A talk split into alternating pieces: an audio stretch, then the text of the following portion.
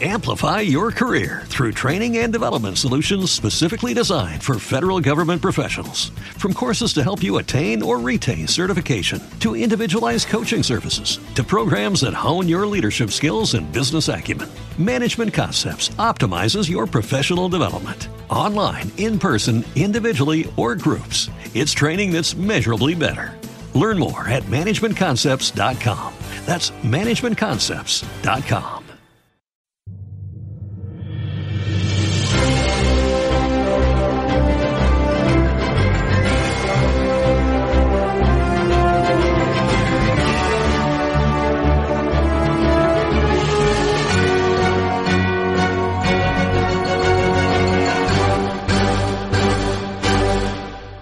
Bienvenido a los libros de Jorian.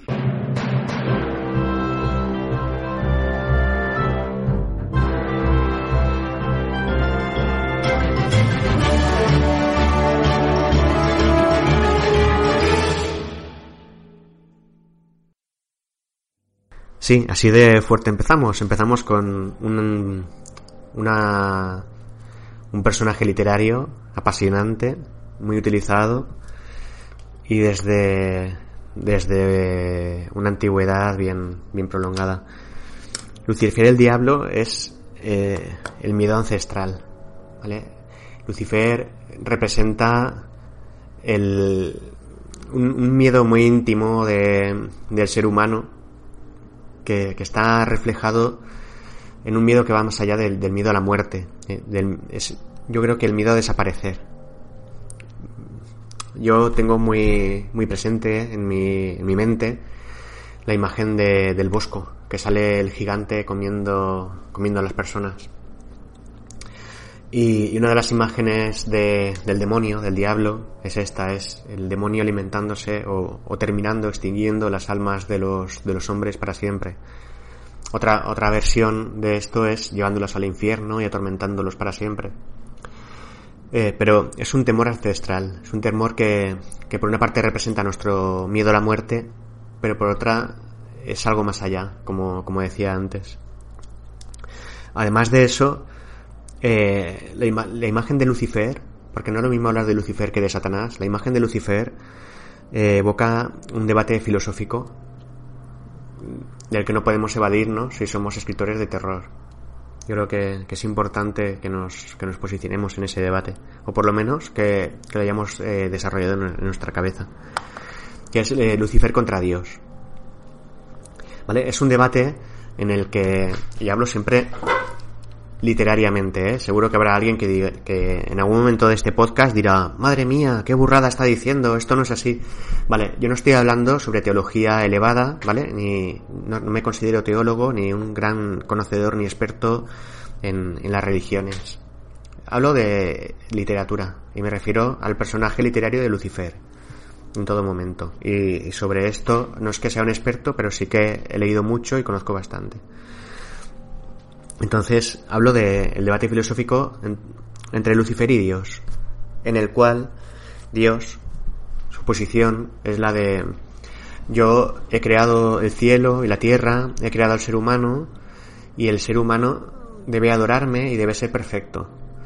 Pero para conseguir esa perfección debe sufrir en la tierra, debe vivir para perfeccionarse. Y la tierra, la vivencia en la tierra, es una prueba que el ser humano debe superar para ganar después el cielo.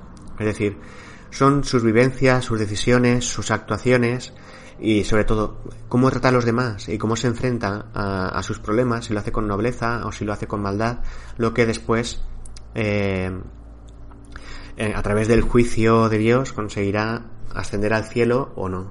¿vale? Y si no lo consigue, ahí entra eh, Lucifer, que es el ángel caído, ¿vale? Y Lucifer eh, lo que lo que pretende o lo que lo que quiere en este debate de pugna contra Dios es decir, vale, si tú eres perfecto y has creado el cielo y la tierra y has creado al ser humano a tu imagen y semejanza, ¿por qué tienes que llevarlos a la tierra y hacerles sufrir? En ese mundo material tan porque ahora pensamos que vivimos en una sociedad en la que lo tenemos todo, nosotros que tenemos suerte vivimos en el primer mundo, ¿vale? Imaginamos imaginemos lo que es vivir en el tercer mundo la broma que te digan que, es que estás ahí para superar una prueba. O imaginemos en la antigüedad cuando el hombre vivía en las cuevas, que es como, sí, eh, has creado al hombre, pero lo has dejado en, ese, en esa roca estéril con volcanes, con, bueno, eh, un mundo súper, súper hostil en el que con, un, ser humano tiene muy pocas posibilidades de sobrevivir y todo para que supere una prueba y gane el cielo. Sería mucho más sencillo eh, que tengan el cielo ya ganado, porque tienen que esforzarse, porque tienen que, que sacrificarse. Entonces Lucifer es un personaje que se presenta a los hombres como un facilitador, ¿vale? Es el personaje que dice, voy a acabar con tus problemas, tú eres un ser divino, eres un ser hermoso, maravilloso, y voy a acabar con tus problemas, porque tú no necesitas pasar por todo ello.